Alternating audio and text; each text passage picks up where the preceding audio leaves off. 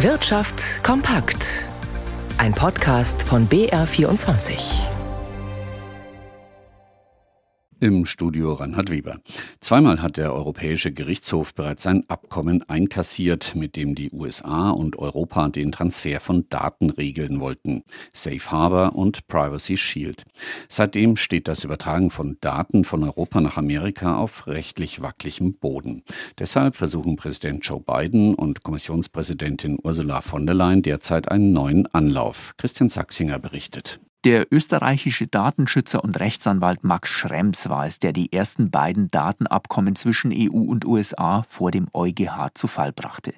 Er formuliert den Haken beim transatlantischen Datenverkehr so. Das Grundproblem ist, dass es in den USA Massenüberwachungsgesetze gibt, die differenzieren, ob man Amerikaner ist oder nicht. Und wenn man Amerikaner ist, dann ist das alles verfassungswidrig. Aber nachdem Ausländer ja keine Verfassungsrechte in den USA haben, kann man das dann bei Europäern schon machen.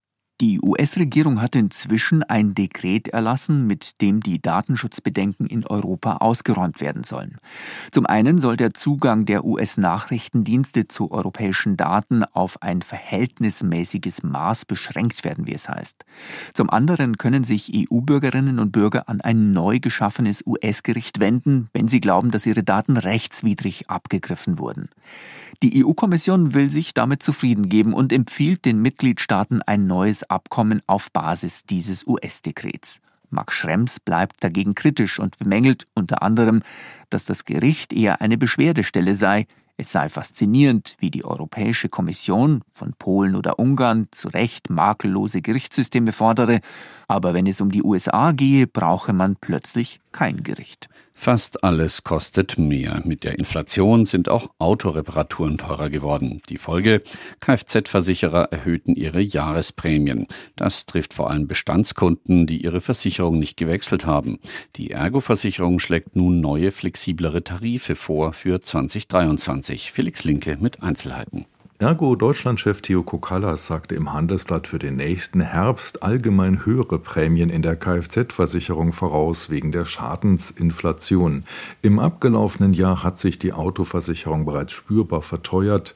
Bei neuen Tarifen kostete die Vollkaskoversicherung im Schnitt 5% mehr, die Haftpflicht 3% und Teilkasko 2% mehr.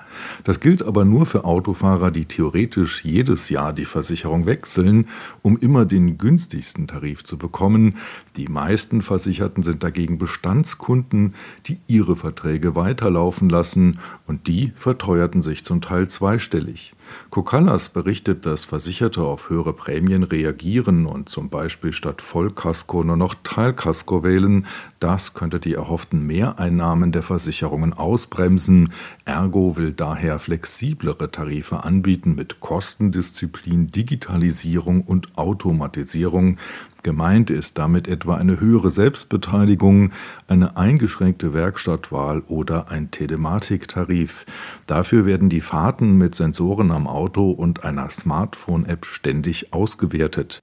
Der Xetra Aktienhandel schloss heute wegen des Jahreswechsels früher. Jan Plate in unserem BR24 Börsenstudio. Wie ging denn das Handelsjahr zu Ende? Also auch am letzten Handelstag in Deutschland wurde viel über China gesprochen. Mit den Lockerungen der Null-Covid-Politik dort sind die Infektionszahlen allerdings sprunghaft nach oben gegangen. Damit machen sich Anleger Sorgen um die zweitgrößte Volkswirtschaft der Welt und auch Sorgen um die Gewinne deutscher Unternehmen. Der DAX hat heute ein Prozent verloren auf 13.924 Punkte.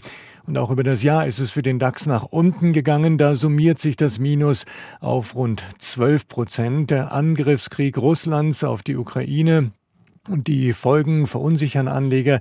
Dazu die hohen Energiekosten, die belasten und gegen die hohe Inflation die höheren Zinsen der Notenbanken, die aber Kredite teurer machen, was manchen ja auch um den Immobilienmarkt fürchten lässt. Aktien des DAX-Immobilienkonzerns Vonovia haben 55 Prozent verloren, wobei es auch Gewinner gegeben hat. Der Nivea-Hersteller Bayersdorf aus dem DAX hat fast 19 Prozent zugelegt oder die Deutsche Telekom 14 Prozent draufgesattelt.